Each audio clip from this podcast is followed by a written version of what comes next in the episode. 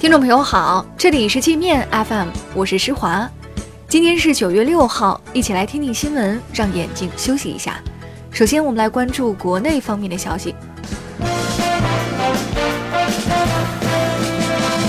为保障中小学师生安全，教育部和公安部联合发文，要求在今年底前对全国中小学实行百分之百封闭化管理，所有学校配备专职保安。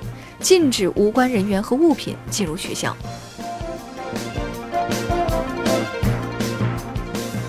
华为在柏林和北京同时发布最新一代旗舰芯片麒麟九九零系列，包括麒麟九九零和麒麟九九零五 G 两款芯片。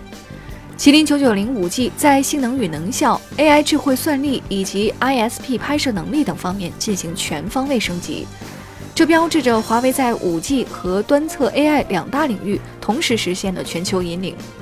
据悉，搭载麒麟990系列的华为 Mate 系列旗舰手机将于本月发布。国家将用税收杠杆从源头上控制稀土行业的滥采乱象。根据新的资源税法规定，从本月一号起，轻稀土选矿税率为百分之七到百分之十二，中重稀土选矿税率为百分之二十。据财新网消息，为杜绝国产电视剧注水严重问题，广电总局计划出台措施，限制电视剧集数最多不得超过四十集。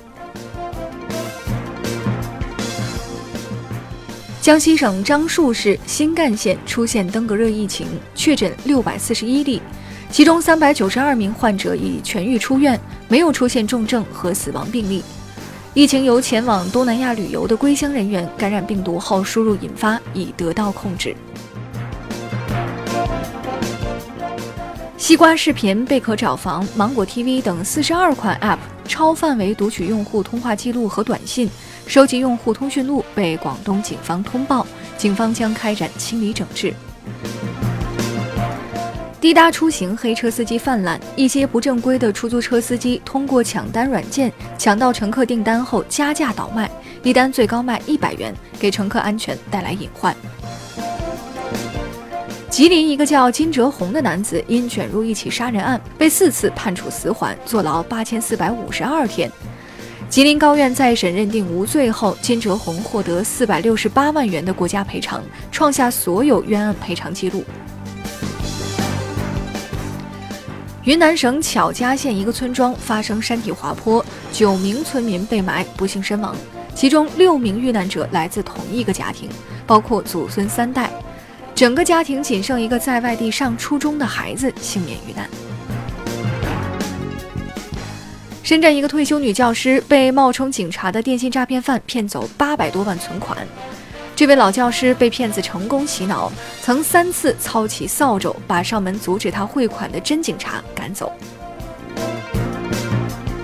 宁波一所大学的六名大学女生因感情纠纷，在宿舍里非法拘禁、殴打、凌辱一名女同学，被分别判处一到五年有期徒刑。这大学校园感情纠纷不少，遇到这些烦心事儿的朋友要冷静。我们接着来把视线转向国际。负责伊朗事务的美国国务院高官用数百万美金引诱一名伊朗游轮船长叛变，要求对方把游轮开到一个可以被美国扣留的国家，但遭到拒绝。伊朗外长嘲笑说，美国政府的这种做法是海盗行为。南非爆发全国性骚乱。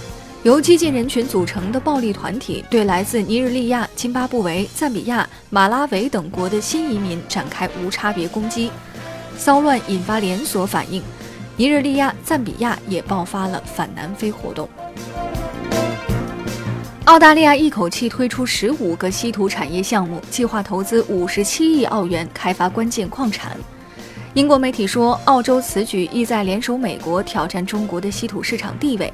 但要达到中国的技术水平，美澳需要花好几年时间。普京对俄罗斯重返 G7 兴味索然，他说：“中国是当今世界第二大经济体，印度正在向第三大经济体迈进。任何一个国际组织如果没有中印两国参加，都不会有太大意义。”川普抱怨日韩两国不懂感恩，称美国花了很多钱帮助日本和韩国，但这两个国家却连半句谢谢都不说，让他很生气。日韩舆论担心川普又要敲竹杠了。津巴布韦前总统穆加贝去世，终年九十五岁。穆加贝被称为津巴布韦政坛不倒翁，执政长达三十七年。二零一七年在军事政变中下台。那好了，以上就是今天节目的全部内容了。感谢您的收听，我是施华，欢迎您下载界面 App，在首页点击试听，找到界面音频，更多精彩内容等着您收听。